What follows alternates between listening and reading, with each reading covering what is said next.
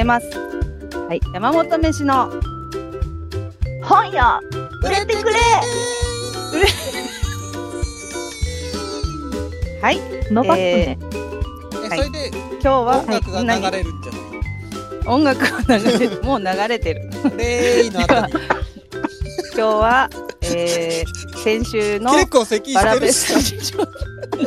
いやゆきさん咳しすぎじゃない？ね、あそう喋る、だよね。喋るとさ、喋ると出るんだよね、こういうのね。あのそう、席わかるよ出ないのよ。喋り出すとね、うん。はい、あの気にしないでください。気になるよ。はい。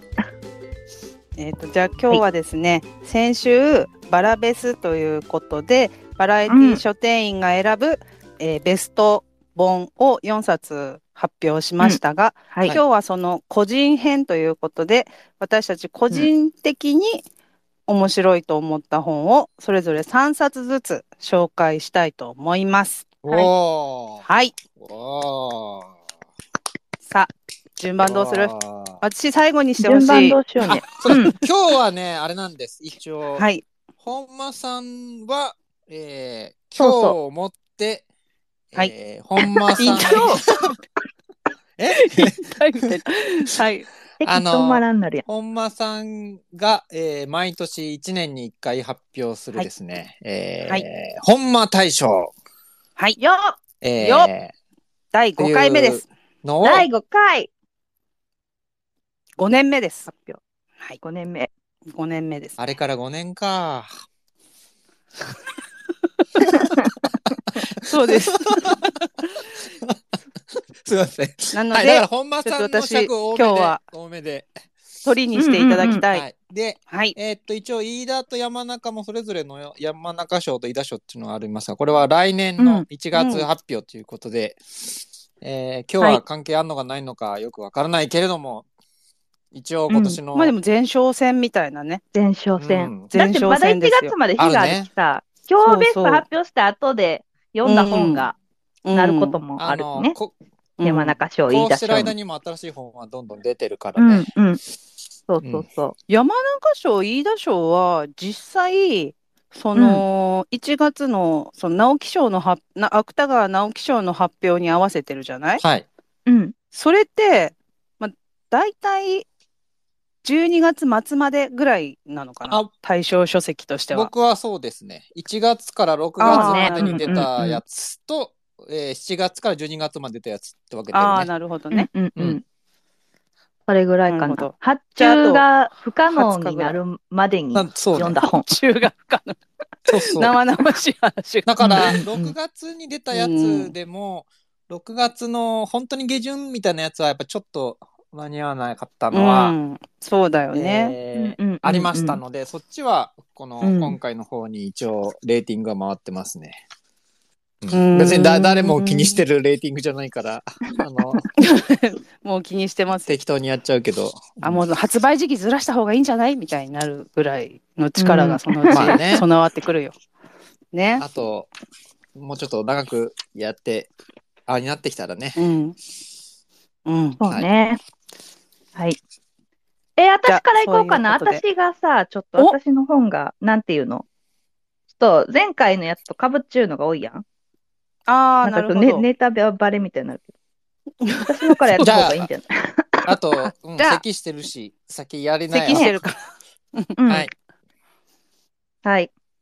はい。では、では山中さんから。ベスト。年間ベストっていうの？ちょっと私さ、その、うん。あの、年間で言うとやっぱ、前の山中賞の作品を入れるかどうかみたいになってくるかなと思って、うん。いいんじゃない？それはちょっと外し下て、半期でいいんじゃ。うんん。うんうんうん。下半期、まあ、そうね。下半期じゃないのも一個入っちゅうけど。もう何半期でもいいよ。じゃあ、ちょっと発表しますね。はい。誰はい誰え、どんな感じで発表したらいいか、もう、さらっと言ったらいい？え、三つとも言っちゃうんだっけ？一個ずつ言うんだっけ？どうしようねどっち。でもいいんじゃないかな。あ、一個ずつ言おうか。はい。はい。じゃあまず一つ目。はいじゃあ、まず一作目。えーっと、えー、集英社館。おはい。え、集英社やったかな。岩井慶也さんのはい。聖者のポエトリーです。おおおめでとうございます。いういやー、やっぱ本当、はいえーっと、このさ、前回の山中賞で、はいそうそうそう。うんうんやっぱ山中賞もにちょっとごめんね、入ってく選選ば、選ばなくて最終的に。うんうんうんちょっと辞典みたいな感じにしてしまったのに、やっぱこう、うん。なんていうの？なんかこう、後心悔もちょっとありつつ。やっぱこう、いい作品やき、こう、もっともっとみんなに読んでもらいたいなっていうのもありつつ、うん。もしこう、この時期にこう3作品選ぶってなんかやっぱこう本屋大賞を見据えた感じがするやん。うん。だからやっぱこうちょっと聖者のポエトリーは入れたいかなみたいなので、えー選ばせていただきました。なんか岩井さん本当に、、本当にうん、作品が多分文芸賞で4つぐらい出てる。今年ね、いっぱい出したんですね。う、うんん。そうなるとやっぱり本屋大賞をどれ入れ、どれにしようかみたいな。岩井さんに入ってほしいけど、どれがいいかなみたいになる可能性がそうね。ね。うん。うん。そのまあ4作品、全部、全部多分40けど、やっぱ聖者のポエトリーが一番好きで、うん。やっぱあの、こう、何？詩のインパクトの強さと、うん。こうそれをこう、ななんていうの？朗読でこう、なんかこう人々をこうハッとさせるというか、そういうシーンとか、うん、すごいエモーショナルで、うん。なんかいいなっていうのう。を、ちょっともうしみじみ、なんかこう、結構なんか、あのー涙ぐんでしまう、こう、うん。ね、シーンとかもあって。あの最初の男の子のとことか、マイクパフォーマンスのとことか、うん。がすごい好きなので選ばせていただきました。はい。はい。もうこれぐらいでいいかな？よろしくお願いします。岩井さん、おめでとう。岩井さんはいい人だからね、喜んでくれると。うん。はい。はい。まあ、そして、はい。え、もう次行っちゃうよ。はい。はい。えー、第2作目がですね、第2作目？はい。えー、集英社館、はい。小谷田夏樹さんの、ふふふって。小谷田夏樹さんのフィールダーでございます。はいははい。これも前回ね、喋ったけど、ちょっと。ほんと、フィールダーだね。山中ベストでもあるフィールダーは。ううんんうん。やっぱね、読んですごい良かったし、うんうん。なんかこう、いろんなこうね、立場の人が出てきて、うん。こうね、それぞれにこう、なんかこう、信念があって、うん。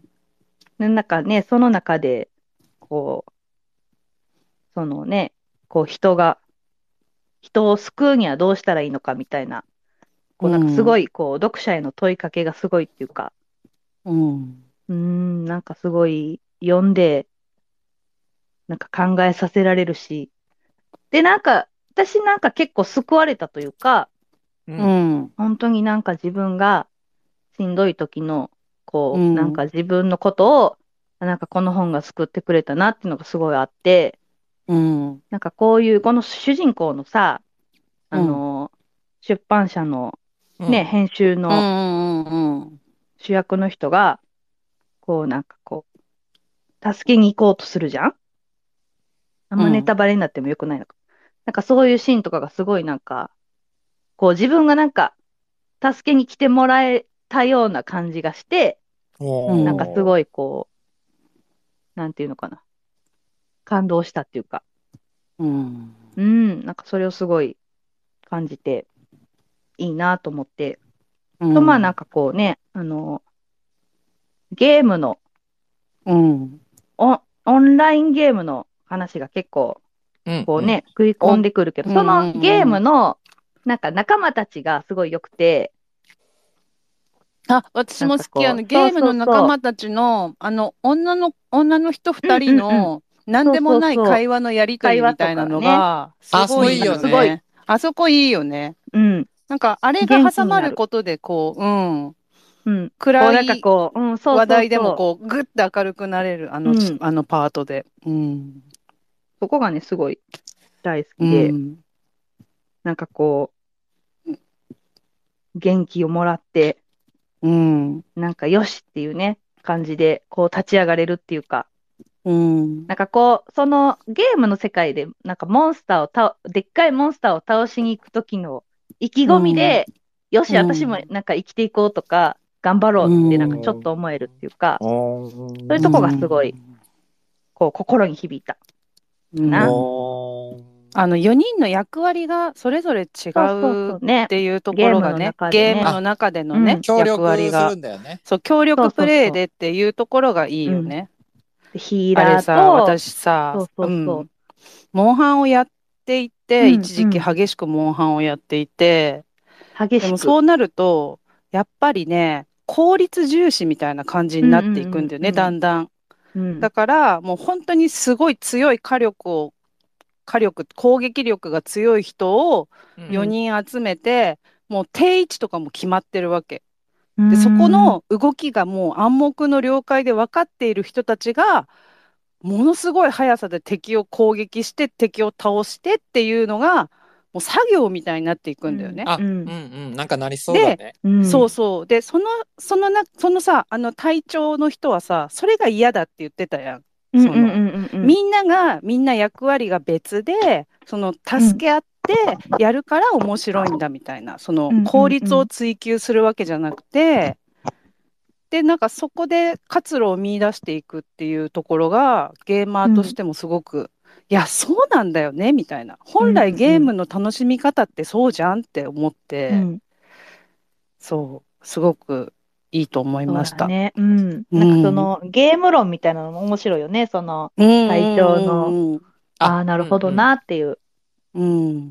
うんあ、の、あそこは多分いろんな読み方が多分できるんだうけど、んうんあの、そういうゲームの、あれが何を暗示しているかみたいなことがうん。多分あって、あの、そういうなんか強い役割の人を揃えてやるっていうこともできるんだけど、じゃあなんで、でこういうなんかヒーラーとかなんかいろいろうなん。役割があるのかみたいなとか、それぞれがこう、なんか自分の領分をちゃんと発揮したらいいんじゃないかとか、だからこそな攻略法があるんじゃないかみたいなことを考えるんうん。だよね。そういうのはなんかこう別にね、あのそこまで書かれてないけど、こう実社会でもそうだようね。ね、なんか、うん。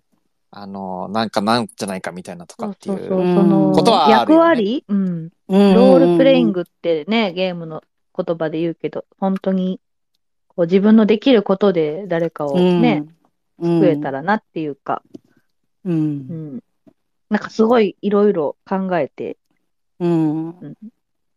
あなんか、なんやろね、なんかよしって気うん分になるよね。あれ、よネタしって気分になる。よし。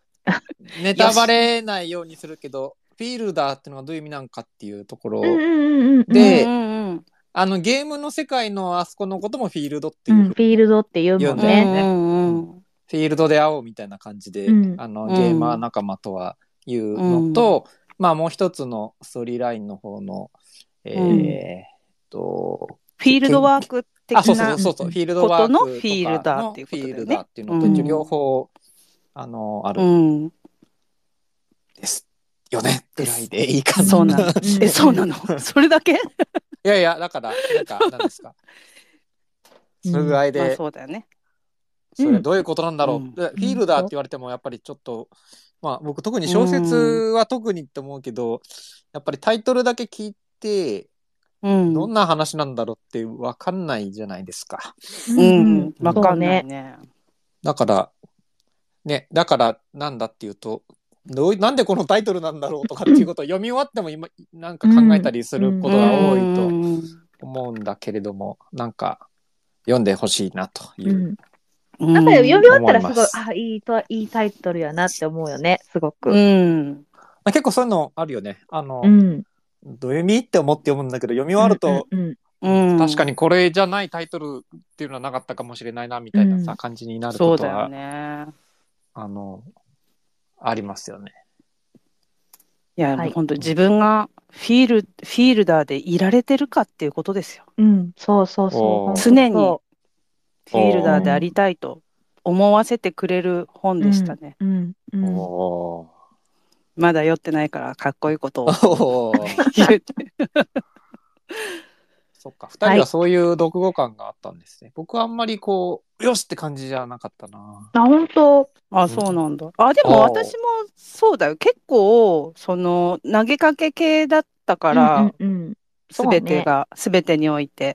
で、うんなんか、今の、その、ほら、あの、H, H ゆきさんの児童書の話とかもさ、うんそういう ニュアンスのフィールダー、フィールダー的な話が、一個の大きい出版社の中でも、そういう人権に配慮した本が出ていたり、かといえば、そのレイシズム的な本が、あの、批判主義的な本が出ていたり、みたいな、そういう、その一個の出版社だけど、そうそうそう、総合出版社であるがゆえの矛盾みたいなさ、うんそういうところで今、あの、ひろゆき騒動を見て、ああ、フィールだーって思うんだよね。うんうんうんうんで、なんか、すごい日常のいろんな、でもなんか濁してないけど。言うたそうさっき濁したけど、今言っちゃった。日常のなんかいろんな場面で、あこれってフィールダーで言ってたことだって思うことがすごく多くて、なんかフィールダーを読んでると読んでないとでは、うんやっぱり物事の受け取り方とか見方が全然変わるから、うんうん、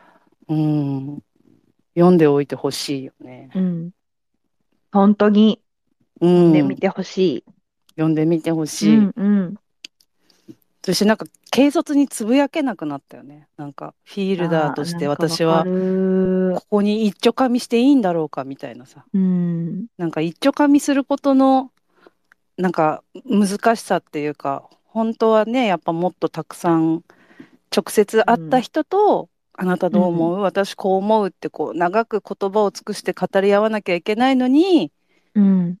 ね、難しいよね。本当本当なんかだからうんね、当事者にしかわからんことを、そう、当事者にしかわからんみたいななんか、ね、あの人こういうことしたんやってとかさ、うんうんうんうん。なんかそういうことを喋ることのなんか、ね、あの、うん。正しいのかどうなのかってなんかね、すごい、うん。うん。それでなんかその人、その、なんかこう、何、また聞きの話でその人をこうね、色眼鏡で見るのか、うん。どうなのかとかね、なんかそういう話とか、うん。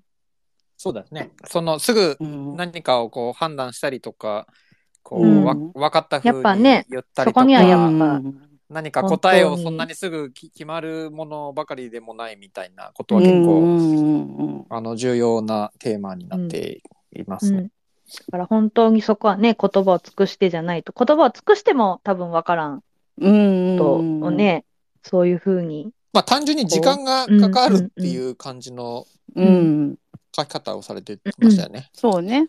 うんうん、はい。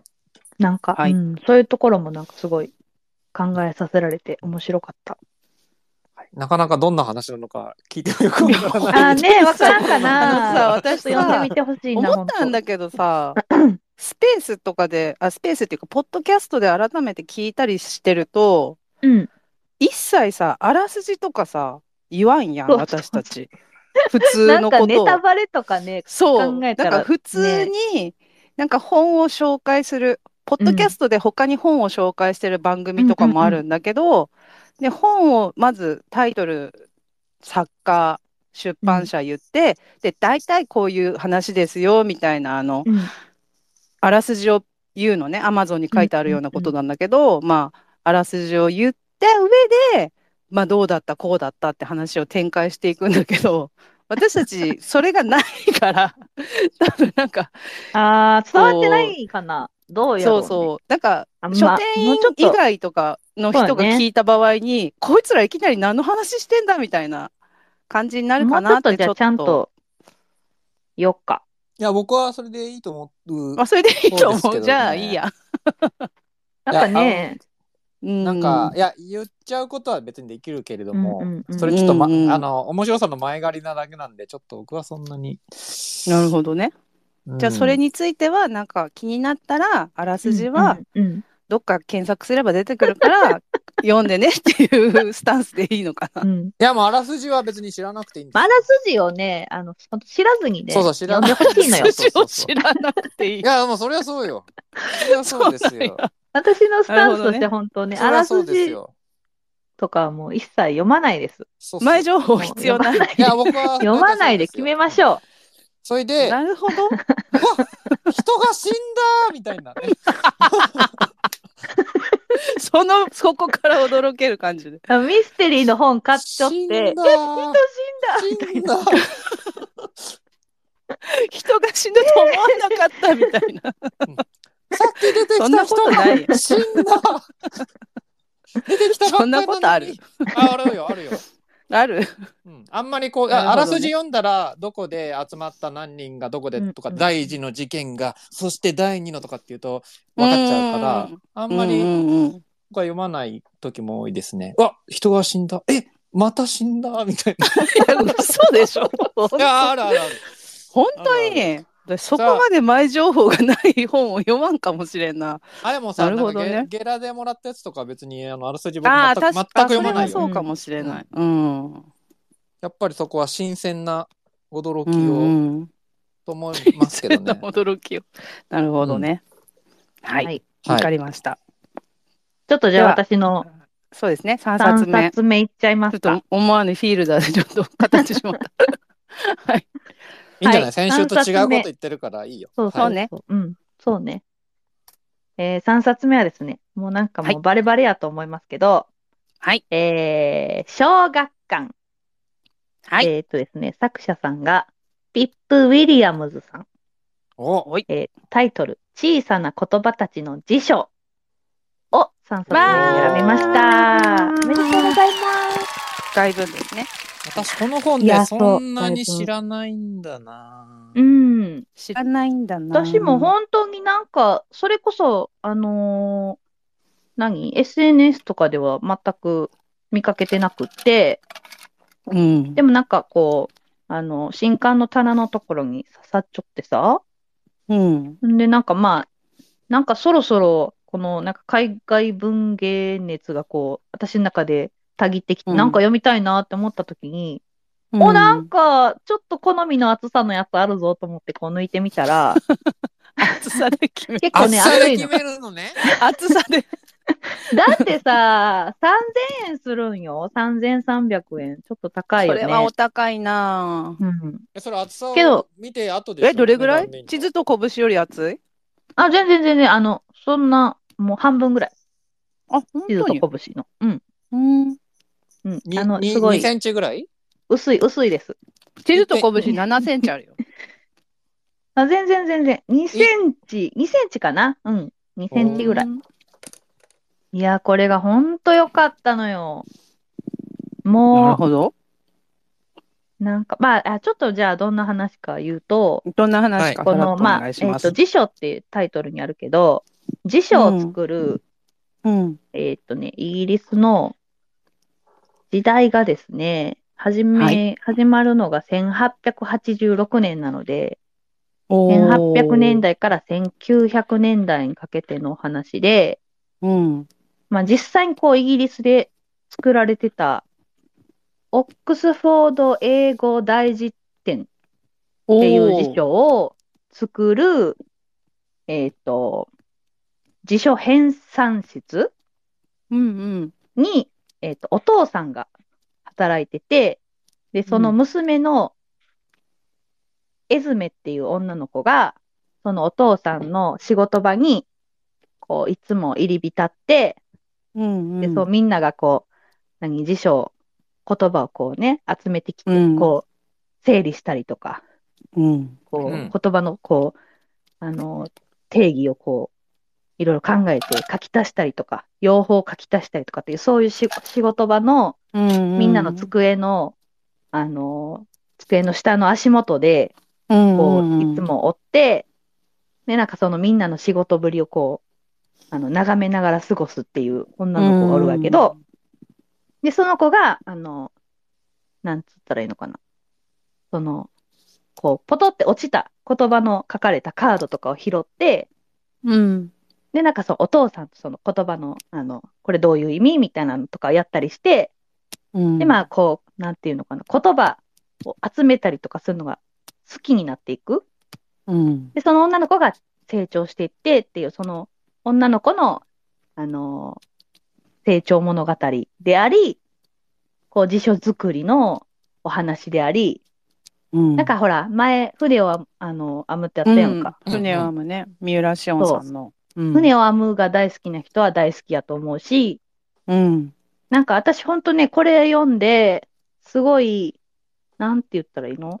なんかね、赤毛のアンがすごい読み返したくなって、うん。なんか、その、なんか赤毛のアンってやっぱさ、アンのこう空想の、あの、空想力、空想する力とかがすごくって、それの描写がすごいんやけど、この女の子もそう、なんていうのかな、言葉に対するこう、興味とか、なんか何でもなんか分からんこと何でも聞くっていうこう性格がすごい可愛らしくって、うんうんうんで、その子がなんかどんどん成長していって、まあこう時代のその移り変わりとまあちょっと史実を交えながら、うん。こう、このなんかね、その当時は女性の参政権とかもまだない時代で、うん。そういう時代の女性たちのうんこうなんか言葉、あの辞書にやっぱ辞書を作る人って全員やっぱ男の人でほとんど。う。うんん。でやっぱ男の人が、あと、文、こう、なんていうのかな。本とか文献とかに載った言葉じゃないと辞書に載せませんよみたいな。話し言葉は載せませんみたいな感じながらやけど、なんか、そういうこう辞書から漏れてしまった言葉を、なんかこう、ちょっと集めていくみたいなお話でもあったりとかして、すすごいね、いいの。よ。その、あ、そこで小さな言葉たちなうんのね。うんうんうんうん。うんうんうん。そのなんかあの、あの、登場人物、そのエズメっていうその主人公の周りの人たちが、もうみんないい人ばっかりで、本当になんかこう素敵な関係というか、なんかね、本当ね、多分本当悪役って一人もおらんし、うん、なんか登場人物本当にね、全員好きやなっていう感じで、で、なんかやっぱね、こう、なんか、あの本読み終わって、そのうん。著者の後書きとかを読むと、うん。なんか結構やっぱこう史実にこう、リンクさせて書いちゃって、まあフィクションなんだけど、うん、なんか本当に、あの、歴史上に本当にあった出来事とか、本当におった人とかも、こう出てきたり、まあモデルになって、なっちゃったりして、最後にこう後書きを読むと、あ、そういうことやったがやっていうのが分かったりして、うんめっちゃ面白かった。なるほど。ちょっと言い過ぎたかな。大丈夫。とても面白そあれだよね。あの、う。うん。春分書評載っていたの、中身を聞いていたうんうんうんら思い出しました。あの、博士と狂人っていうのが、あ映画を私は見てるんだけれども、あ、え、その名前あのー面白かった？うん、あのーえっと、そっちはこのマレマレー博士っていう人と、その辞書を作る、同じ、そのね、オックスフォードの辞書を、えーうん。作るのを手伝ってくれた、まあ、なんですかね、殺人犯っていうか、あの、殺人犯？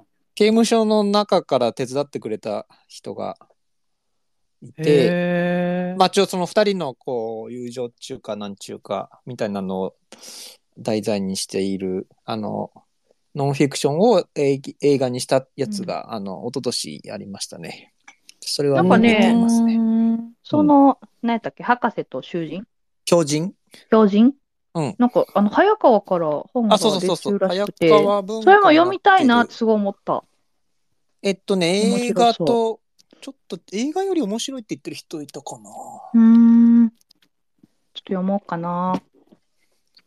へなんか、そのさ、本の中に出てくる、その主人公のエズメが集める言葉たちっていうのがまたすごくよくって、ーうん。でそのさ、その言葉をどういうふうにあなた、あの、使ってるか文にして言ってみてくださいって、そのエズメがその言葉を集めるときに言うわけ。でその人の言葉をこうカードに書くがやけど、それがなんか、うんほら、図の町の女の人やったりとか、うん。そういう人から、こう、そういう人のなんか言葉を書き写して、いくっていうのがすごいよくって、うんう。うんん、だからその使う人によって言葉の持つ意味がこんなにも変わるんやとか、うん。本当にこう辞書に載っちゅう意味じゃなく、この、その人がリアルで使った言葉は同じ言葉でも全然真反対になったりとかするっていうのがすごいうんなんか、あ、なんかそんなこと考えたこともなかったなっていううん。のがすごいね、面白かったのよ。なるほどちょっとね、うん読んでみてほしい。自自称作り物っていくつかお話があるけど、うんうんうん面白いよね。うんなんかその、うん面白い。作っていくところのやっぱりその用例集めるみたいなのってうん。面白いよね。あの、二人、丸もい言葉集めっていう韓国の映画見てる？見い？や、見てない。いえ、見てません。それね、面白いのが、あ、確かね、それ同じ年にやってて、さっきの博士と狂人と、うん。あのー韓国の映画で、その日本のこう、統治の時は、韓国語禁止に、朝鮮語禁止になってるんだけど、うん。あ日本語をね、覚えないといけないからってなってるんだけど、その時に、その朝鮮語のこう辞書をみんなで作るっていう。だけどそれはこっそりやんないと捕まっちゃうから、うんうんうのがね、あって、それもね、すごい面白いんですよ。うん。で、さっきみたいにその言葉を集めてくるときに、その方言だからとか、じゃあいろんな地域の人を集めてくるわ、みたいなとかなんかね、やったりとか、なんか、やるんですけどね。でもこれをこう、見つかったりして、逃げろ、みたいになったりとかね。ううん。その、なんかね、やっぱ言葉って結構、その、あ、いや、あんまり長くなるからいいや。いや、おも面白かったけど、うん何いや、でもその映画を見たいな。これ面白い教授も見たいな。うん。うん。辞書作り映画2つなるほどおすすめです。うんまあ船は作もう入れてもいいけどり、やっぱね、あの、もの辞すごく書作り魅力的時だね。間がかかる。うん。うん。年月がかかるんで、すごい、あそれだけでもドラマチック。何十年とかかるんだよね。そうそうそ え、ますだ終わごいんないんすか？ね。本当に。うんうんうん。まだ終わんないのって何回も置かれんの？じゃあまあ、どっかでなんか区切んないともうむずく、もうこの時点で出そうかみたいにならないと。あれ今、うん今 D ですみたいなさ、そういう感じなんですよ。うんあのまだ全然じゃんみたいいな、こう A からさ、うんやってって、あ、今 H ですみたいな、終わんのかお前らみたいな、確か途方も言われてて。ないな。そうそうう、んなんか分冊でどん、ちょっとずつ出していくの。あ、そうそうそう。A、A からここまでうんうん1巻目、一巻目っていうのかな。うんうん。そんな感じ。じでね、ずーっとちょっとずつ出してって。で、こう、やっぱちょっと戦争があって、こう、うんあの、携わる人がおらんなったりとか、うん。あの、辞書そのものの意義みたいなものとか、そういうのとかもあったりとかして、うん。なんかそういう時代に、こうね、作られたです。なんか、それでもなんかこう、途切れることなく、なんとかこう、続けていって、こう、完成したってすごいなーって、うん、なんか辞書ってすごいなーって思うよね。いや、もっとひ面白い。辞書引いてあげて。辞書引こ辞書なんかも。全すぐス然引いてマホでないな。調べてしまうからね。うん。うん。いや、はい面白いのよ。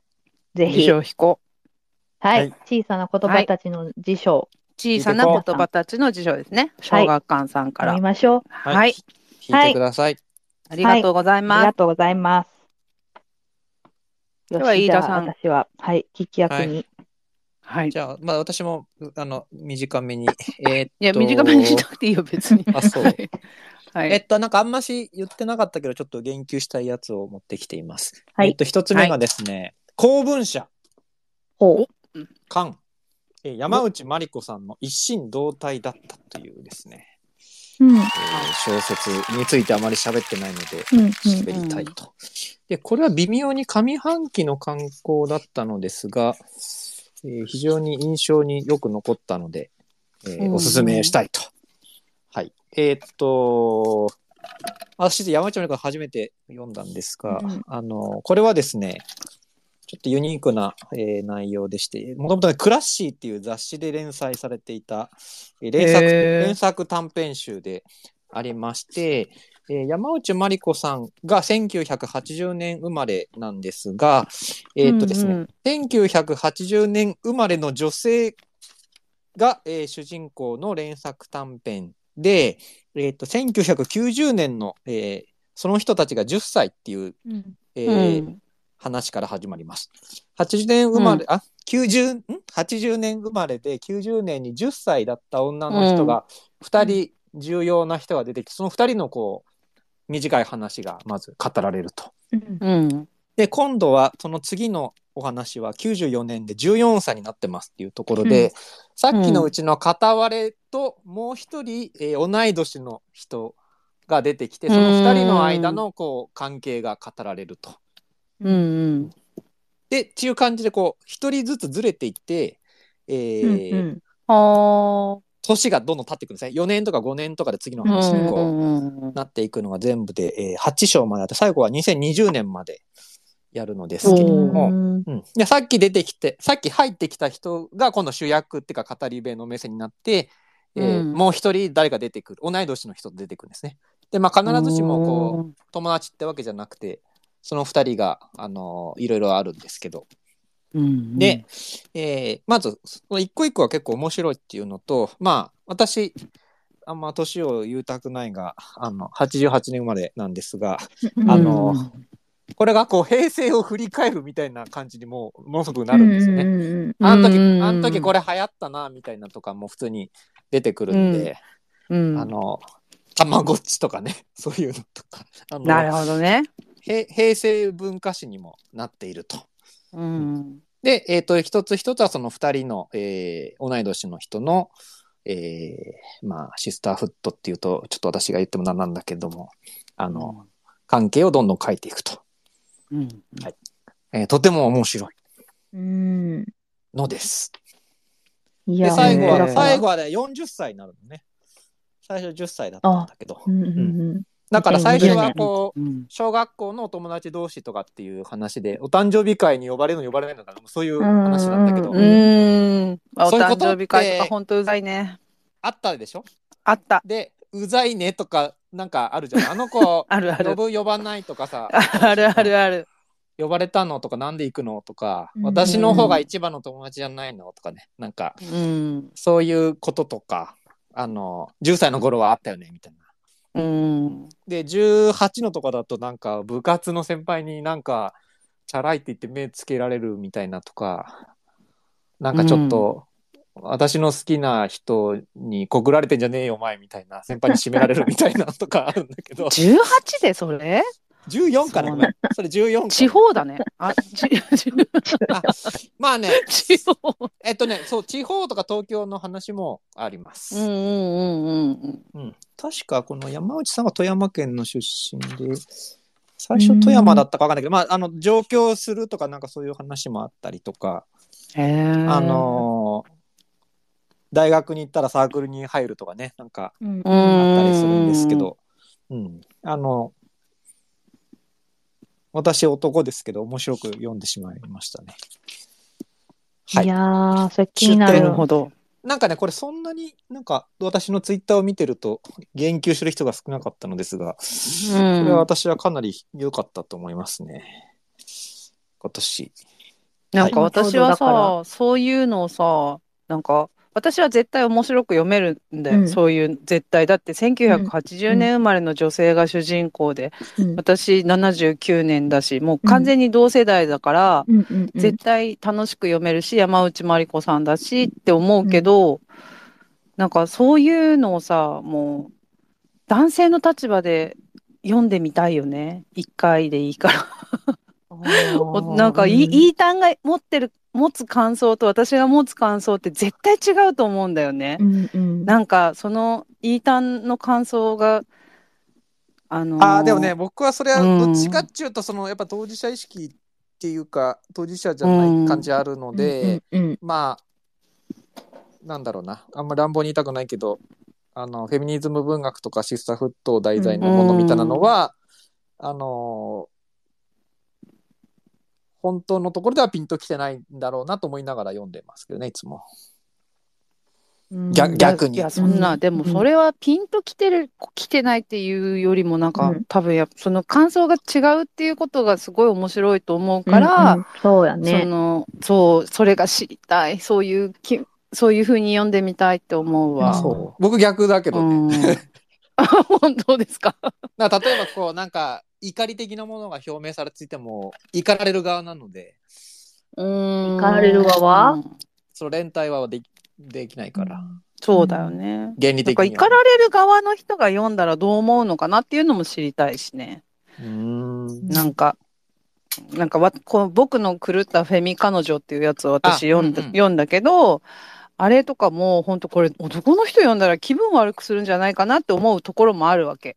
もうこうこれこそその通りよく言ってやったって思う気持ちも自分の中にもちろんあるけど、なんかそのももっとうまいやり方で伝えられるんじゃないかなこういうことって思ってしまう自分もいてなんて言うんだろうな、なんかそう男の人を読んだらどうなるんだろうなっていうのはすごい純粋にいろんな本を読んで知りたいなと思ったりする。ところです。はい、はい。すいません。すいませんってことは。すいません。すいません。本当に。あのー山内まりこさんのこれをなんで読んだのかっていうとそのうん。あ今年見たのかな？えっ、と「あの子は貴族」っていう、えーのの映画を見て、うんうん。えこれは友達にすごいいいよって言われて見たのですがそれが良かったので、えー、と山内さんの次の本が出たら買おうと思って、えーあーいたので読んだといううんうんことですね。はい。まあ、このぐらいの長さなら大丈夫かな。はい。続きまして、これもなんかそんなに周りで読んだ人聞いてないんだけど、えー徳間書店館、えー吉村万一さんでいいんだっけ？これ。万一さんでいいです。吉村万一さん。CF! えー、ってやつ。アルファベット2文字 CF。えー、ちょっ CF とこれがね、すごい面白かったですね。えー、ちょっと読んだのが前だから、あらすじを思い出すな。これあらすじちょっと言ってもいいいい系かな。でも私これ知りませんでした。恥ずかしながら。はいまあ、。これも、でそれもやっぱ吉村さんも実は気になりつつ読んだことがなかった作家さんだったので、次の本が出たら読もうと思ってたんだけど、えーっと、そういう人はいっぱいいるんですけど、あの、うんうんまあこれはちょっと社会派っていうか結構現代社会風刺みたいな感じがあるんですが、えっ、うんと CF っていうのは会社の名前でですね、これ表紙にはお化け、お化け煙突じゃねえや、超でかい煙突がですね、うんえー書いてあるイラストが、えーなんかビルがいっぱい並んでる都会みたいな。工場みたいな感じだよね。工場街みたいな。あ、えっ、とねビルなんだ工場街じゃなくて、こう、普通のオフィス街っていうか、なんかビルがいっぱい並んでる街の真ん中に、えーそれの、えー3倍ぐらいあって、直径が、えー3倍、直径も高さも3倍ぐらいある太い煙突が立っているっていうイラストが、へえー書いてあるの。で、そこに CF って書いてあるんだけど、えー CF というのは、えー超巨大企業セントラルファクトリーの、まあ、略だと。えー。ーセントラルファクトセントラルファクトリまあ、あんま意味ないよね。うんうん真ん中の、えー真んー。中なんだね。うん ファクトリーって工場って意味だっけ、うんうんうん。フうんァクトリでー工場。えっ、と、ここの企業が何をやってるのかというとですうね、んえっ、と、いろんなこう、これだと面白いんだけど、なんかの責任をその工場で処理をしていて、えーそれがこう、特殊なこう、技術というか、なんか工程処理によって、えーそれがな無になるというですね、あの無になる。ーなかったことになるがなかっうんて。うん。うんいうことをやっているらしいっていうふうにこうなって、ちょっと得体が知れないんだけど、う。うんん。えー CF っていうその会社は確かにあって、そこで働いてる人たちが出てくるんですけど、で、なんかプールみたいなのをかき混ぜる仕事をずっとやらされるんですね。で、これがその責任を無化する作業の一つであると。うん。うん、で、そこではなんうん。あプールみたいななんか液体がいっぱい入ってるところをうん。かき混ぜさせられるんです。うん。それが仕事なの。で、それはでもすごいなんか、えガスが出てるから、こう、マスクとかちゃんとするんかなとかな。あー 有毒ガスみたいなの出るんや。す多分。で、ちょっと、ちょっと細かいところ忘れちゃったんだけど。で、それですごい給料がいいの、その仕事をやってると。なんでこんなに給料いいのか分かんないんだけど。うんうん。で、ここで働いてる人はみんな訳ありなんじゃねえか、俺も含めてみたいな感じのことを思ったりとかっていう。うんなんかみんな昔の罪があってそれを消してもらってそれで代わりに働いてんじゃないかとかねでもそれもある程度働いたらうん出られるっていうのもあるし結構そこで働いてると月何十万とかもらえていい暮らしできるみたいなっへえ。ていう会社があると。うん。謎の会社なのね。うん。うん。で、えーとそこで働いてる人の視点と、まあ、ちょっとあるですね。まあえーこれは後ろに書いてあるから言ってもいいか。あのそんなものはいかんと言っててあの、うん。こうテロをやろうとしてる男がいると。うん。うん。まあ、CF に対していかんって思ってるってこと？うん。そう。うん。中、えーまああとちょっともう一人こうあもう一人二人あもっと出てくるかこういっぱいいろんな人が出てくるんだけど あの説明下手か。面白いんですよこれ。いやでも気になるよねめちゃめちゃ面白いね。あそうですようんうんすごい面白そういやと思う。これは面白いですよ。はい。おすすめえーこれね6月のね最後の6月の30とか出たからちょっと紙機のあれにちょっと入れられなかったんですがこれすごいね面白いんですよ。はいはい。です。読んでみたい。読んでみたい、これは。いやね、これね、おもろい。はいうん。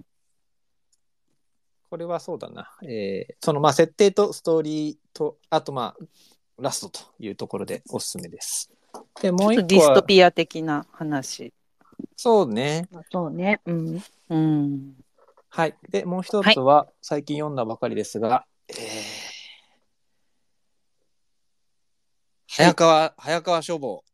はい。お、はい。えー、長谷敏司さんの、えー Protocol of Humanity というやつであ、これ、す。ハセっていうのね。はい。長谷、長谷。えー、長谷ですね。長谷さん。失礼しました。長谷さんと書いて、長谷さん。これはね、すごい面白い。うん。面白かった。ね、あゆきさんもね、最近うんあ、読んで、読んだ。なるほど。めっちゃよかった。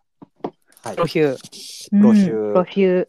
で、これはどういう話なのかはちょっと言ってもよくて言うと、えーうんダンサーのですね、えーはい。主人公の男の人がいるんですけど、あれなんですね。ダンスの中でもコンテンポラリーダンスっていうちょっとあの、うんなんで。すかね。あの、美術で言うと現代美術みたいな。現代創ト作ダンスみたいなやつ。そう、ちょっとなんか、あの、前衛的なですね。うんうんうんうん。あの、バレエとかそういうのじゃなくてっていう。なんかこう、あ、バレエもやってる人なんだけど新。体美みたいな、なんかこう、なん、うんなんつうの、動きとかね、なんか、あんな感じ。まあ僕もちょっとあんまりよく詳しくないんですけど、じちょっと実験的なっちゅうかなん、前衛的なっちゅうか、多分そのぐらいのイメージでとりあえずいいと思うんですけど、のダンサーをやってる人がですね、ちょっとあの、事故に遭ってしまって、足をこう、失ってしまうと。うん。で、あの、ダンサーなんで、えー困ったなと。困ったなっていうか、もう俺生きててもしょうがないみたいな感じにうんうん。なっちゃうんですけど、えっと、ちょっとこれ未来の話で、2000ね、50年うんうんうん。へえ。だったかな。で、めちゃくちゃ未来感があるわけじゃなくて、ちょっとテクノロジー進んでますみたいなぐらいなんですよね、意外と。うんうんうん。で、だから、なんか足がなくなっても超生えますみたいなことまではなくて、あの、まあ結構、あの、今よりかはちょっと進んでいるあの、義足をですね、作れますうとん。いうところなんだけど、えーっと、普通の義足っていうか、あの、歩けるだけじゃなくて、俺はもう一回踊りたいんだっていうところで、うん。なんか踊れ、踊れるようになんとかできねえかっていうことでですね、いろいろやっていったら、その人工知能を搭載している、あの、足義足があの作れるっていうことになっていって、うん。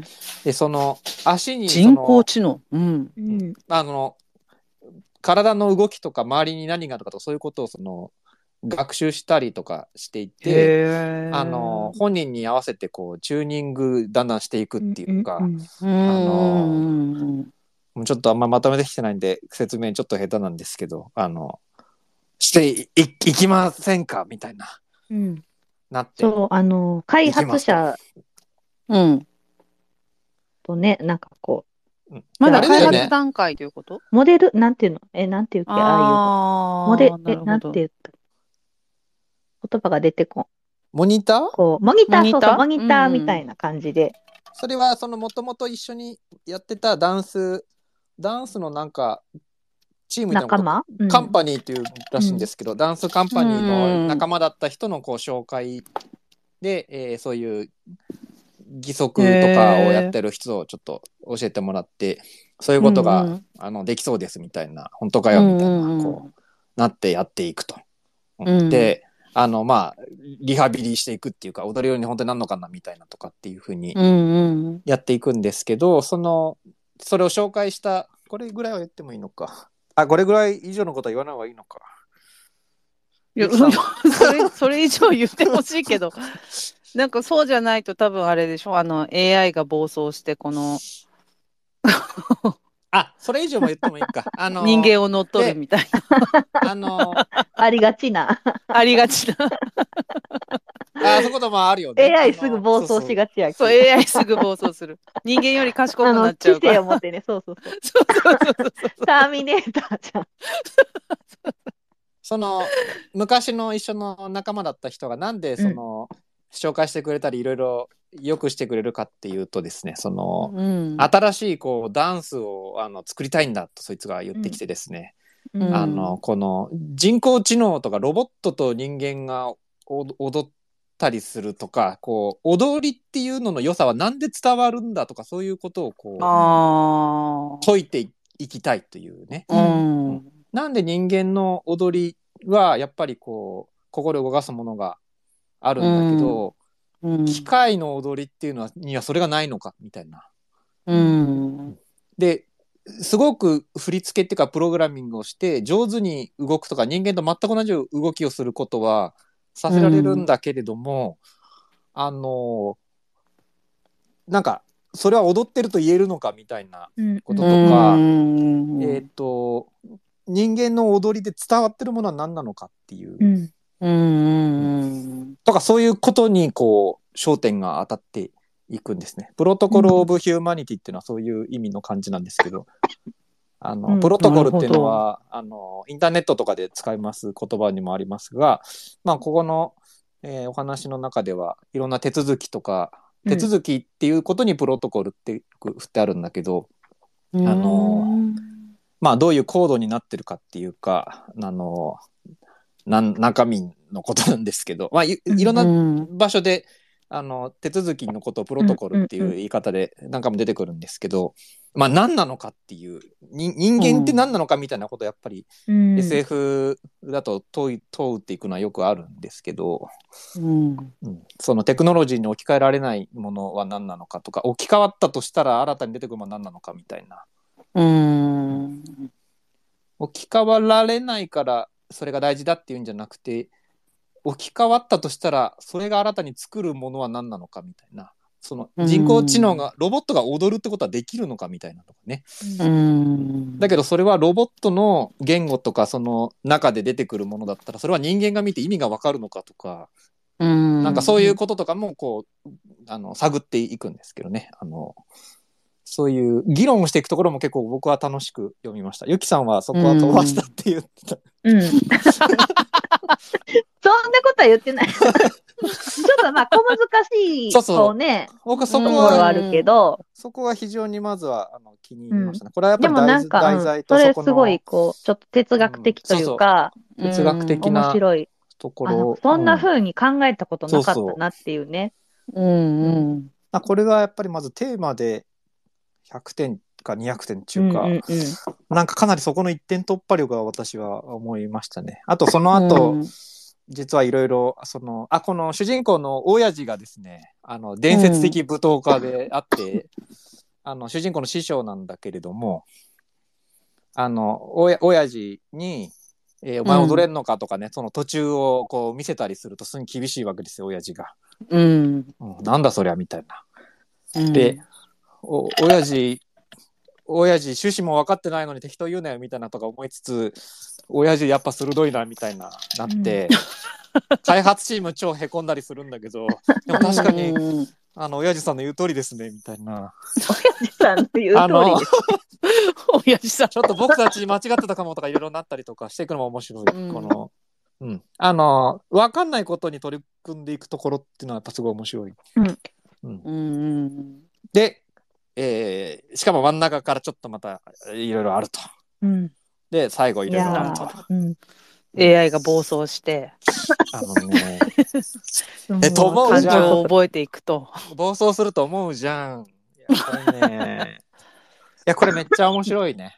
面白い。へもうラストのめっちゃ面白い。こめっちゃー面白い。ラストすごいよ、これ。マジで。うラストがすごい。ラストすごい、本当に。もう、この、な盛り上がり？盛り上がりっていうのかな？ななんつうの？ラストのシーン、いいシーン、いいシーンですね。へえ。はいなるほど胸熱。うん。いや、でも今、その AI がさ、絵を描くとかさ、うんうん。今流行っね。てるやん。うん。で、なんか今は AI が、なんかこんなの描いたみたいな感じで逆に盛り上がってるけど、その人間側があくまで強くて、AI が描いたものをバカにする、バカにするっていうか、なんていうか、面白がるみたいなスタンスで、今は成立してるけど、これが、やっぱ AI はもっと学習するわけで、もうそのうちやっぱり面白がれなくなるレベルに絶対なってくると思うんだよね。うん。なんかその、本当にそういう時に、私たち一体どうすればいいんだろうっていうか、漫画とか、もしかしたら AI が描いた漫画とか出てくるんじゃないかとか、いろいろ、あの、なんかこういう騒動を見ながら思ったりすると、そういうテーマも、いや、わかんないけどね。あ、でもね一、切よ一切読んでないからわかんないけど。そうそういうテーマも含んで問われてますね。あの、いまあ、あんまし言いたくないけれども、こうん。う、まあ、ちょっと途中で少し、これはちょっと進んだんじゃないかって言って、こう、うロボット、ん。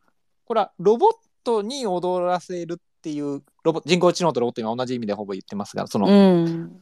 ロボットが踊る、踊らせるっていうことなんだけど、ダンスはこの振り,、振り付けを誰がするかっていうことがうんうん。ちょっと大事であると言ってまして、ああ、なるほど。な振付師っていうのはあの多分映画の脚本家とか演出とか監督ぐらいな、こうう役の人よりも場合によっては、うんあの大事だったりするらしいんですけど、ん。その人間が振り付けを考えちゃったらそれは人間のものと変わんないんじゃないかみたいなね、うんう。うんん。うんだから振り付けもロボットは考えるべきだみたいなとかうんいう議論が出たりとかああ。して、もうそれだけでも結構私は面白いと思ってるんですけど、うん、だけどそのロボットは考えるその振り付けが今までのこう人間がやってるものとかのこう、うん、今あるもののこうコピーとか寄せ集めだったりとか、それっぽいものを再現するだけだったらうん。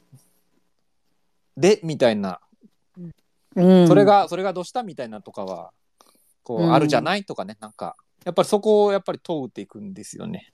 うん。あとロボットはロボットだから人間できない動きができるじゃないですか。あの例えばまあそれどんな形のかによるけれども関節のこっちよりいかないとかねないからうんううんん。だけどそれって踊りなのかみたいなこともあるわけですよこううん。ただ動いてるのと踊りは何が違うんだみたいな、うん。うん、そこで伝えられているものがあるはずじゃないだろうかみたいな、うん。うん、つうか人間ってなんだみたいな、ううんん。うん。そう、なんか人間ってなんだっていう部分もすごい大大きかったよね。うん。うん。はい、ちょっと熱くなってしまったけれども いやーでもそうだあのね。深いね、テーマがね。もうそれはもうそそりゃそうですそりゃそりゃ深いですよ。そりゃ深いうですよね。そりゃそうですようん。はい。ちゅうことでですね、この3つをですね、私はちょっと下半期は押していきたい。はい。押していきたいと下半期はってもう終わるやん。もう下終わる 下半期終わるよ。はい。あの、はい。非常に私は手応えを感じております、下半期。うんうん 下半期手応えを。上半期も感じましたが、下半期も手手応えを感じております。手応えを感じておりますか？はい。ありがとうございます。はい。はい。はい。じゃあ、ここで、えーずこれがまだが前座でありまして、前座じゃないよ、別に。本間さんが今日、本間大賞をやるのが今日本、はい。あの、ありがとうございす。ます。はい。本当にありがとうございます。えーそれでは、もう発表します。第5回、お本間大賞です。小学館、えー私のペンは鳥の翼です。おー。おめでとうございます。おめでとうございます。いやー皆さん知ってますかこ外文れは？外文です。外文って言って言う外文です。いやーもうね、本当にね、素晴らしい本をこの世の中に出してくれてありがとうございますっていう感じなんですけど、うんうんもうね、私ね、これね、あの、何回か、あの、紹介する練習を今うんしてたんですけど、うん。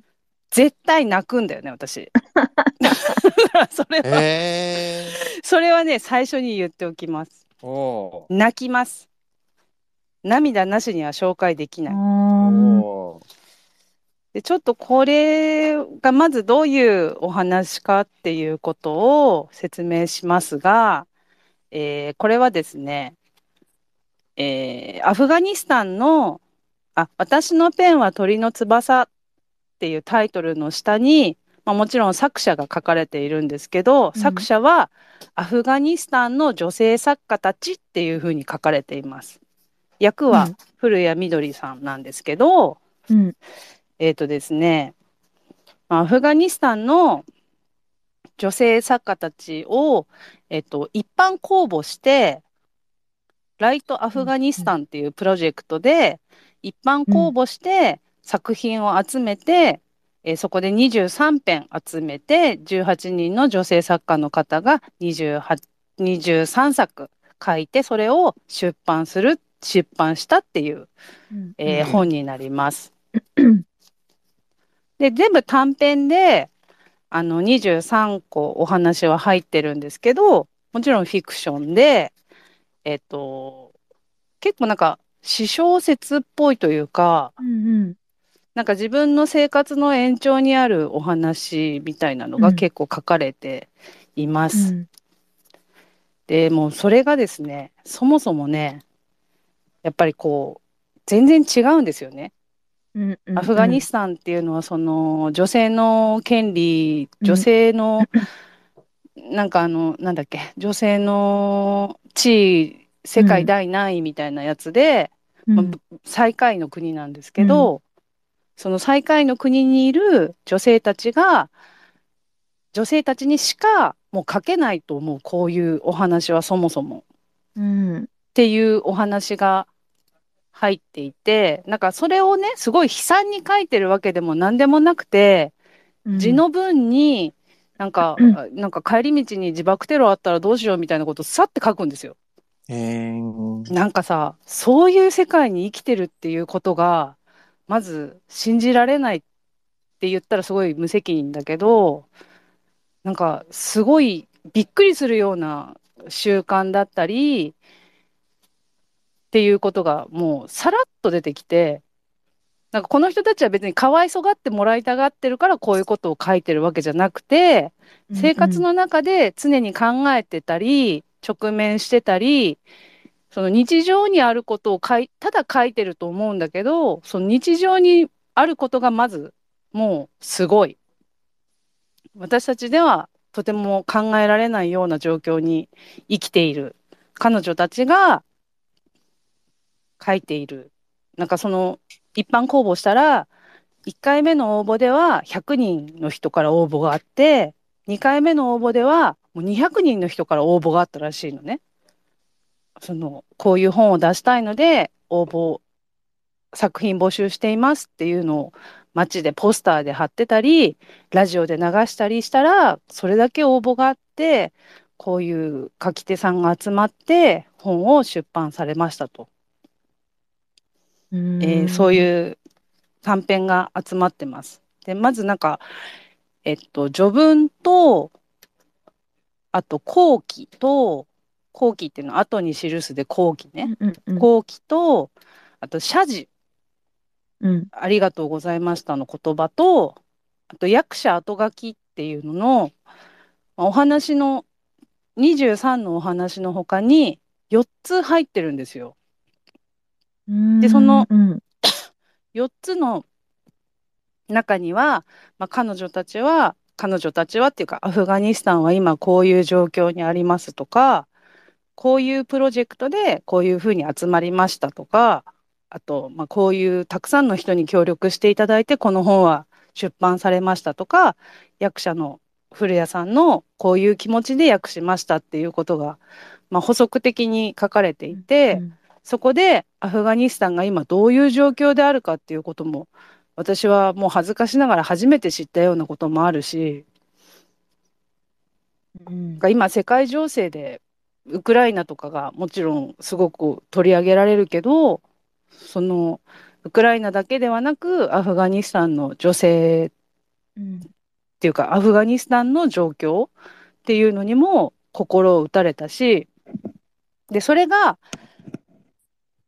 なんて言うんだろう。創作にな創作の物語で伝わってる伝わってるというか創作の物語プラスそういう序文であったり編集後期であったりでこう補足されながら今私たちはこういう状況にあります。アフガニスタンはこういう状況にありますっていうふうになってることがまずとても良いというかなんて言うんだろう。よ良いんじゃなくてなんていうの？入り口としてうん。知ってもらう入り口としていいんじゃないかと思ったんだよね。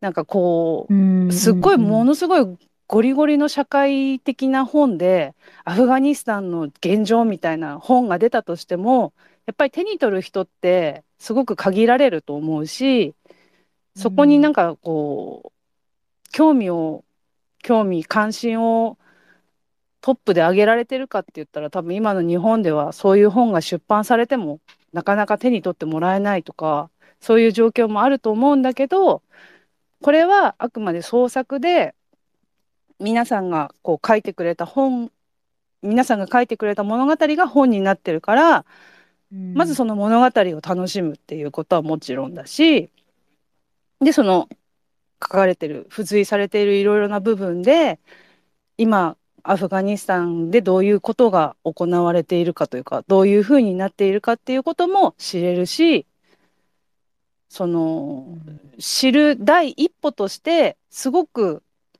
いい本になっていると思うのでここからまず興味を持って関心を持ってあの入ってほしいというか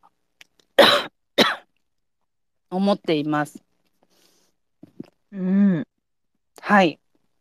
でなんか作品作品じゃないこれは後期に書いてあることなんだけど私たちにできることは精神的な支援をし合うことだけです。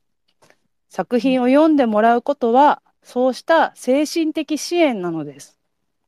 戦争であっても私たちの創作する力を奪い取ることはできやしませんって書いてあってうんなんかこういうひどい状況にある国のために今私は何ができるかなって考えた時にやっぱりなんか何もできないんじゃないかっていう結論にどうしても行きがちなんだけど、その作品を読んでもらうことが精神的な支援になるっていうふうに書いているので、なんか読んだっていうことをとにかく私は大きい声で言ってうん。読んでこの本は良かった。あのまた皆さんにも読んでもらいたいっていうことをつつないでいくことが今私にできる最大級の支援なんじゃないかとうんうん思い、今私ができる一番大きい読んだっていう声が本間大賞だと思ったので、うんうんうんもうぜひこの本に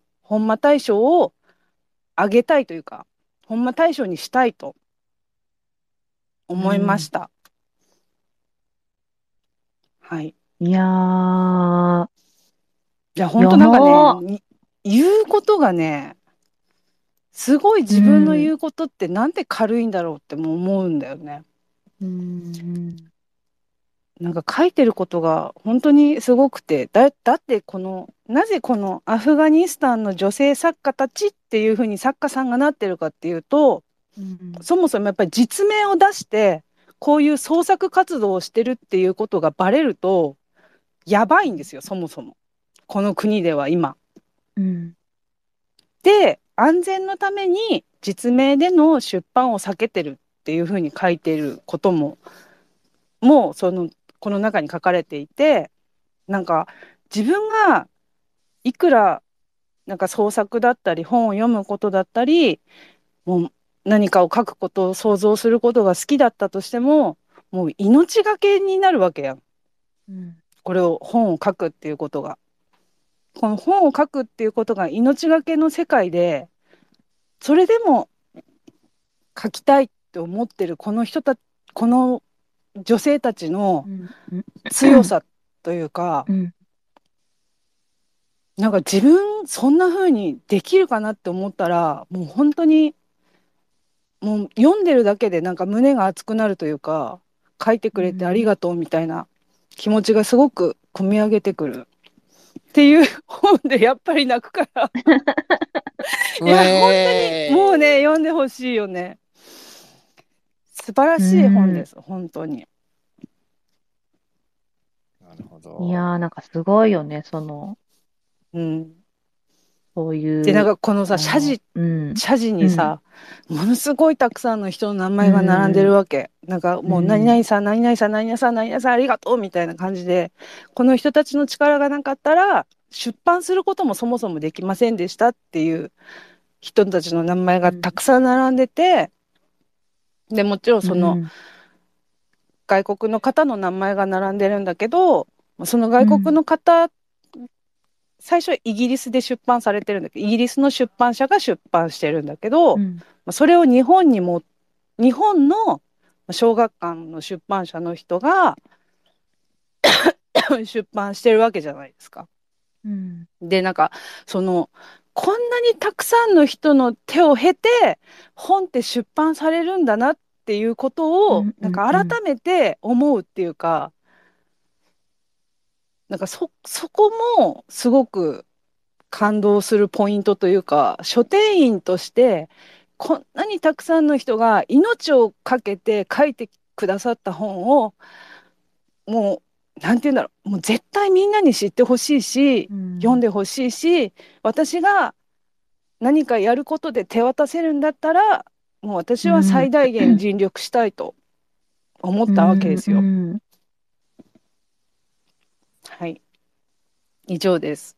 もう絶対に読んでください。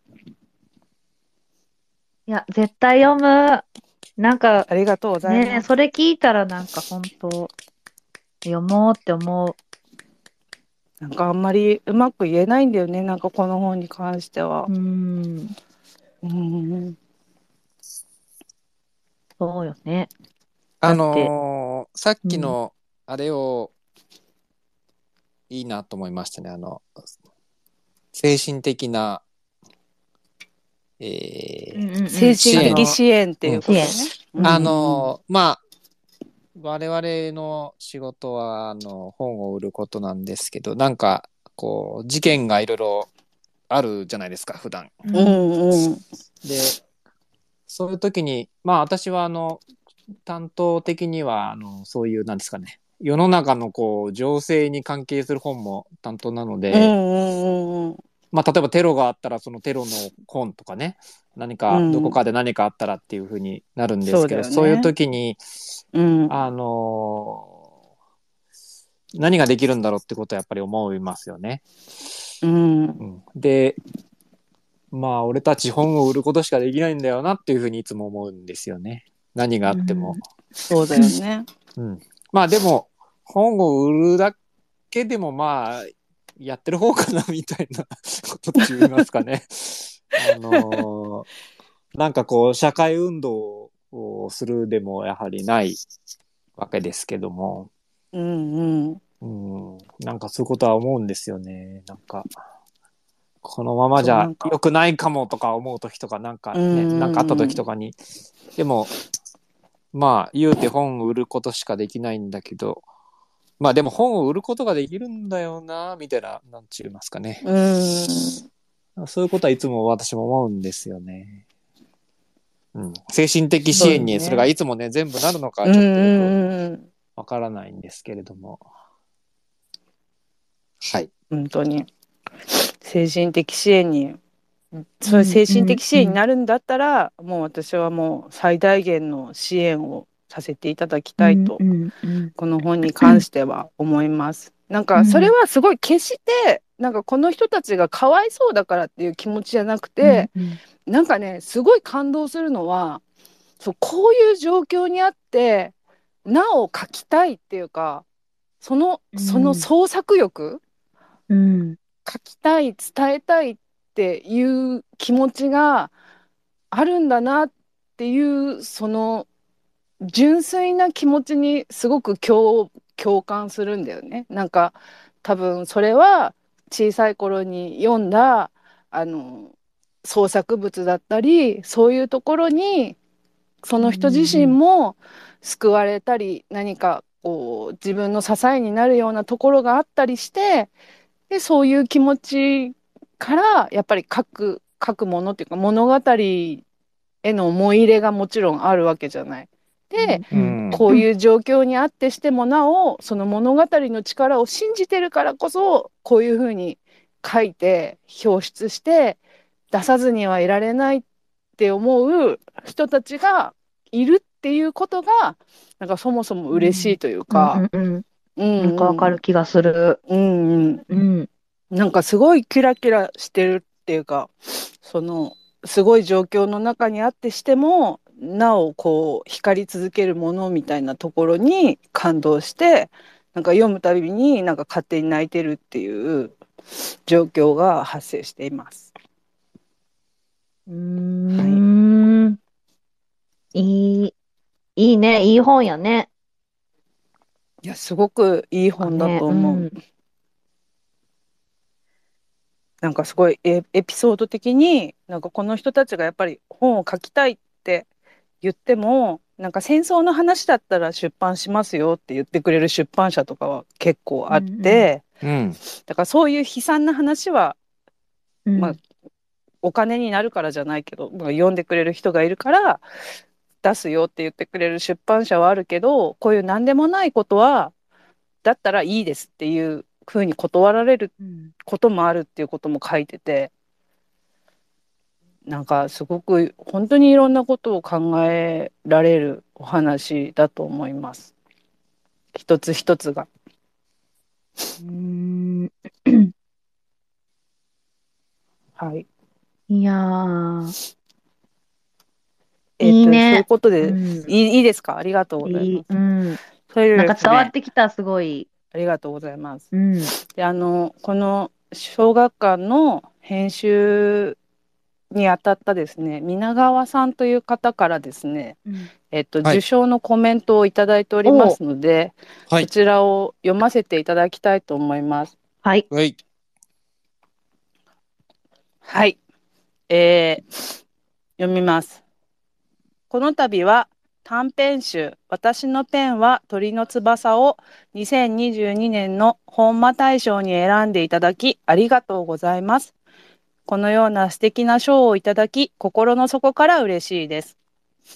この本の原書「My Pen is the Wing of a Bird」が最初にイギリスで刊行されたのは今年の2月ですが私がこの本の情報を最初に知ったのは昨年の秋タリバンのカブール制圧が大きく報じられた直後でした国外へ脱出しようと飛行機に人々が殺到しぶら下がろうとする映像に衝撃を受けその後は女子校の閉鎖や女性が仕事に出かけることすら許されず女性たちが文字通り命がけでデモをしているというレポートを見聞きするたびに自分のいる世界や日常とあまりにもかけ離れた状況に驚きすぎてしまい自分はどう感じて何をしたらいいかわからないフリーズしたような感覚に陥っていましたそんな時にイギリスで編集中というこの本の情報を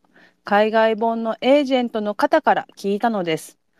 アフガニスタンの女性作家18名による23の短編集と聞いた瞬間、思わずこれやりたいですと身を乗り出してしまいました。その時はまだすべての原稿は揃ってなかったのですが、出版検討のために数編の英訳原稿を送ってもらい、翻訳者の古谷みどりさんにリーディングをしていただきました。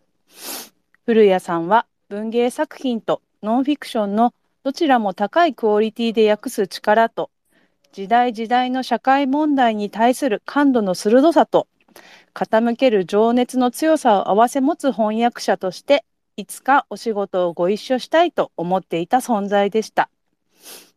原稿をお送りして間もなく、古谷さんからこれは日本で出すべき本とおっしゃっていただき、その力強い言葉にも背中を押されて企画を進めることになりました。古谷さんは一編を訳し終えるたびに原稿を送ってくれました。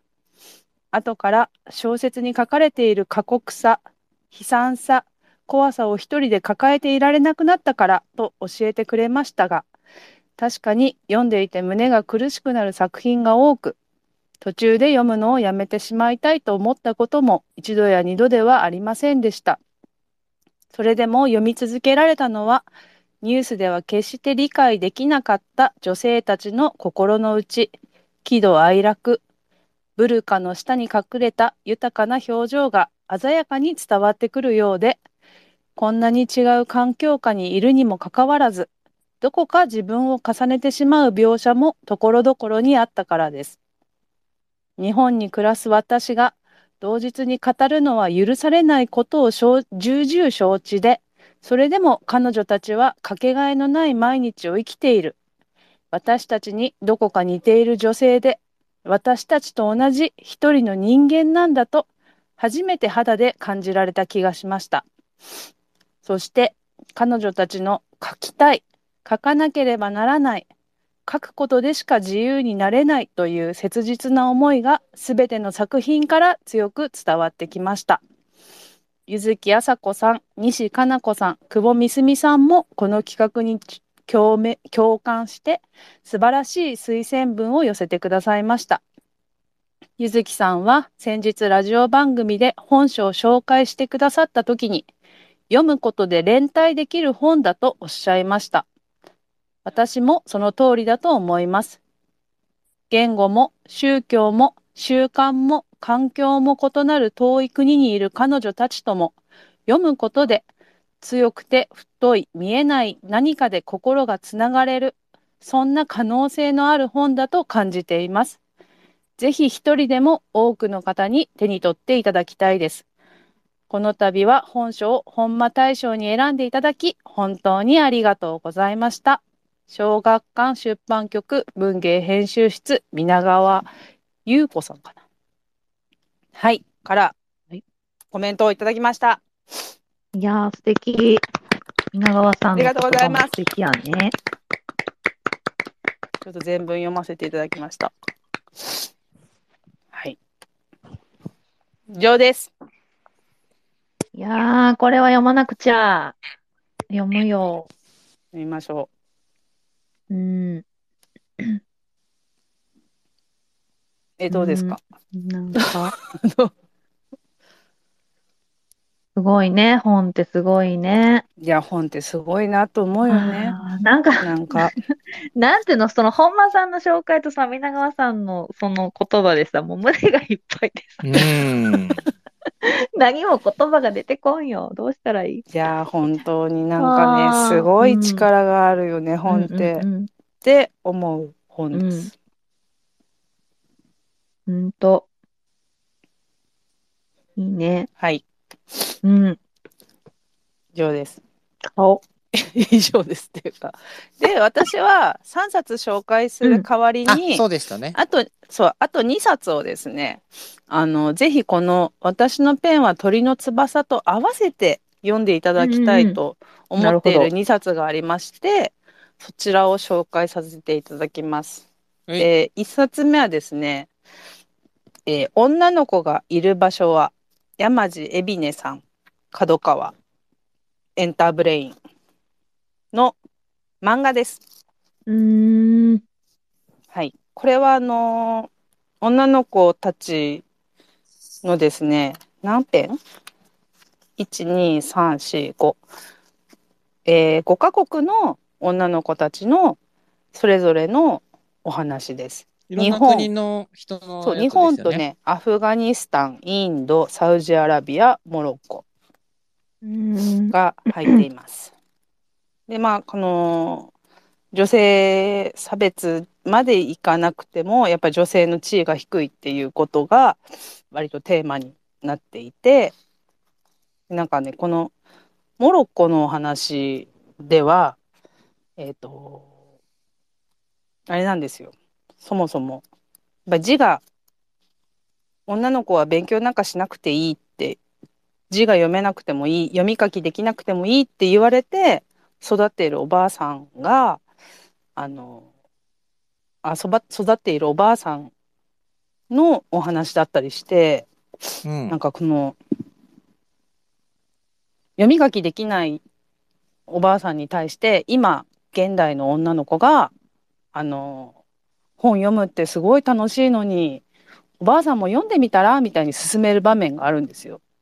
う。うんん。でもおばあさんはそもそも読み書きができなくてでも自分でもそれがコンプレックスで女の子に対しては何も言わないんですよね何も言わないのね。うんででなんか最後に女の子がそのおばあさんは実は読み書きができない人なんだって知った時になんかあおばあさんはじゃあこんなに楽しい世界を知らないんだなって思ってなんかこう涙する場面があるんだけどなんかそういうそうなんか全てのねことがこう結構この本に通じるテーマになっていてへえ。そういやこれ本当にね素晴らしいのでこれも読んでください。うんうんま漫画ならではっていうかすごく余韻が残る終わり方をしているうんお話が多いです。えどこの国の人が出てるんですか、うんと国はね日本とアフガニスタンとインドとあとサウジアラビアモロッコです。うーん。はい。うんあれなんだっけ世界の？女の子が いる場所は？女の子がいるわ。世界の女の子世界の女の子じゃなかった。なんか検索しても出てこないな。いる場所はです。山地エビネさんね。山地エビネさん。なんか本あそうそう当にねいろいろね考えさせられるっていうか一話一話読むごとに、うーんってなるおあれですね。話ですね。先ほどの私が言った山内まりこさんが帯を書いている？あそう帯のコメントが書いている。ううん、ここに書かれている遠い国の少女と私たちは一緒だというコメントを寄せてられますね。素晴らしいですね。だからなんかこう全然そのなんて言うんだろう差別されているレベルもももちろん違う違うけどうん。日本の女の子の不幸とかも、まあ、もちろん不幸は不幸だしなんか命に関わる関わらないって言われたら日本の女性差別って命には関わってないかもしれないけどうん。なんていうの女であるだけで今すぐ殺されるとかそういうことではないからさ、なんか悲惨じゃないよねっていうふうに語るのはやっぱり間違っているなっていうなんかいろんな段階の差別があるから難しいよねってうんいろいろ思います。はい。であのもう一個がですねはい。同じく角川なんですけど、えー佐藤亜希さんの喜べ、幸いなる魂よ。ですうんはい。これはなんか、前回のうんうんうんバラベスの時にも少し話したんですけど、うん。とにかく頭が良い女性が、えー、1780年代フランスで、あ、フランスじゃベルギーだ。1780年代ベルギーで、とにかく頭の良い女性が生き抜くっていう話なんですけど、うん。まあその女性がすっごく頭が良くて、天文学的な知識だったり数学的な知識がものものすごい女性なんだけどやっぱり自分の名前で本を出版できないんですよね。なのでうん。匿名で本あ匿名じゃないや。自分の弟お兄さんかな？自分のお兄さんだったり幼なじみの名前を借りて本を出版するっていうところがなんかこのアフガニスタンの女性たちが匿名で本を出さざるを得ない現状というかそういうところとリンクするなと思って、うん、でもこれ1780年代の話だからね。なんか今2022年のアフガニスタンのひどさが浮き彫りになるというか、うんいやいやいや、もうそれってもう200年前に終わった話じゃんみたいな話、200年前じゃないか。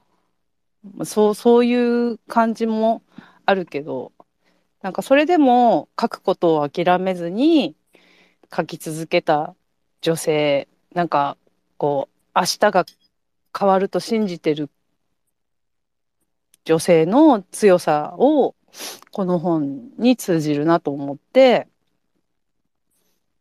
なんか思い出して読みながら思ったお話です。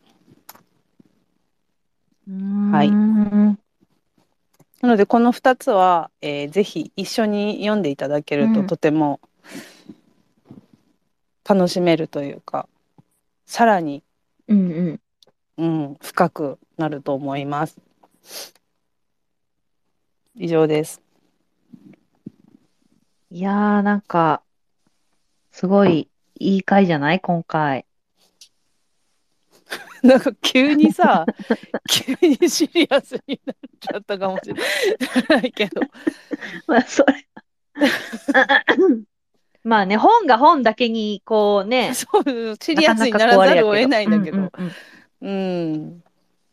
いや、なんかすごいいい、いい回やと思う。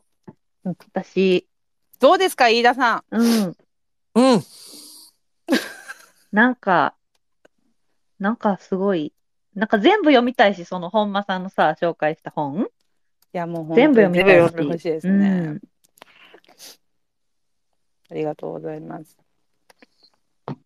みんな全部買おう。顔。い や九九冊。9冊全部買おう。今日の9冊。えーねお近くの書店で、えーお求めください。はい本間さんは本間大賞帯でなんかやるんでしたっけ？っていうか読そうでんでしたっけ？すね。そうです。なんか、あのー、小学館さんにも、あのー、またペンにしますってメールしてるんですけど、そしたらなんか、あの、小学館さんの方でも、本間大賞ってどっかに入れたいっすねみたいな話がちょっとあって、おもしかしたら、本間大賞っていう帯がついた本が出るかもみたいな、そういう話です。えー、あとどうしよう。出たらないんいなか、ん？そのさ、えっと、本、うん。うちお店一冊あるのよ。で、うん。ちょっと買おうかどうしようかなって、私もうん迷って、そのさ、小さな言葉のやつ買ったがけど、うんえー、でも、ほんま大賞日になるの待つか。とか、なんか、そ ういいじゃん、後でもらえばいいじゃん。あ、そうか。帯だけちょうだいって。帯だけちょうだいって言えばいいか。えっと、あれですね。みんなあんまり忘れていますが、あの、あそこで売りますからね、あの、神保町で売りまそうです。すからね。神保町だからの。東京の方はじゃあね、あと通販がね、誰もやったことがないですけど、通販ができるらしいんで、はい。あの。とりあえず本間大賞があそこで扱われるはずです。はいうんそうです。えー、だから本間さんは、えー、帯とかできたら送ってください。帯ももちろんだけど、は私、うんあの、フリーペーパーを書きまして、ね今日いただいた皆川さんのコメントとかですね、あのーうんうんうん。はい。なんかはい、先ほどですね、すごく光栄なことにですね、役者の古谷さんからも DM をいただいておりましてですね、あのー胸がいっぱいになりましたという、あの、素晴らしいこ、あのーメッセージをいただいております。えーなので、なんか古谷さんもメッセージくださいっていう、あの、言おうかなと思っています。はい。で、そういうのがもろもろ載ったフリーペーパーだったり、お手紙だったりもつけるので、あの、うんうんパサージュでね。はい。うんツタヤや仲間ま店。あ、つたや仲間ま店でもぜひ、あのー本間大賞と、はい。飯田賞と山中賞ね、並べたいね、はい。バラエティ書店やってますって。か、えー、パサージュのパサージュさんか。えーバラエティ書店員の本棚と、うん。えー、リスナーの、えー、皆さんのあ書店員さんがのお店で？見てくれるかもし ぜひぜひ、ちょっと私、いくらでも協力しますし、はい。うんうん。なんか、展開してやってもいいよっていうお店があったら、うんうんうんあの、全然うんお願いしたいです。はい。はい。まあ、はい。ですと。やっぱりね、出版されたことに意義があるとは言いつつも、売れ、うん売れたい、売れたいですとそう、買っていただきたいというんう気持ちはまあ、あれに、ので。なんか、それは僕真面目に思うんですけど、うん。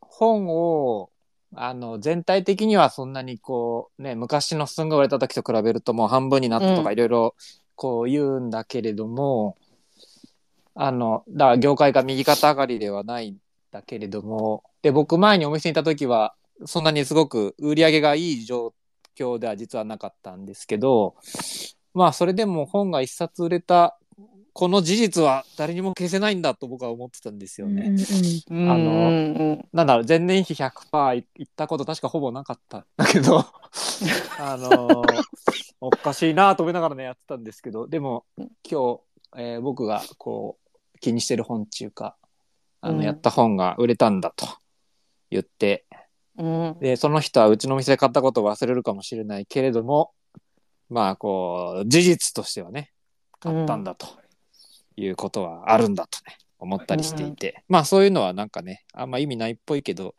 まあ、未来にね、なん何らかなるのかなと思いながらね、私はいつもやっていますけれど、うんうんうんあの、意よくわ味はなくかんないけどね。うん。はい。ということで、えーっと、最後はあれで、なんだっけ。この間考えたんだ、あの、えー、上手か翡翠でした、みたいな感じで終わろうかと。急に軽いな。急 にではでは、えー、みたいな感じで終わったらどうかと思っておりますが。はい。じゃあ、お願いします。え？何？どうすんの？ノープランすぎる。え誰かバイオリンを弾く真似あを。のーあれ何なの？あれ。チャーラーンって、なんか、そうね。曲があるの？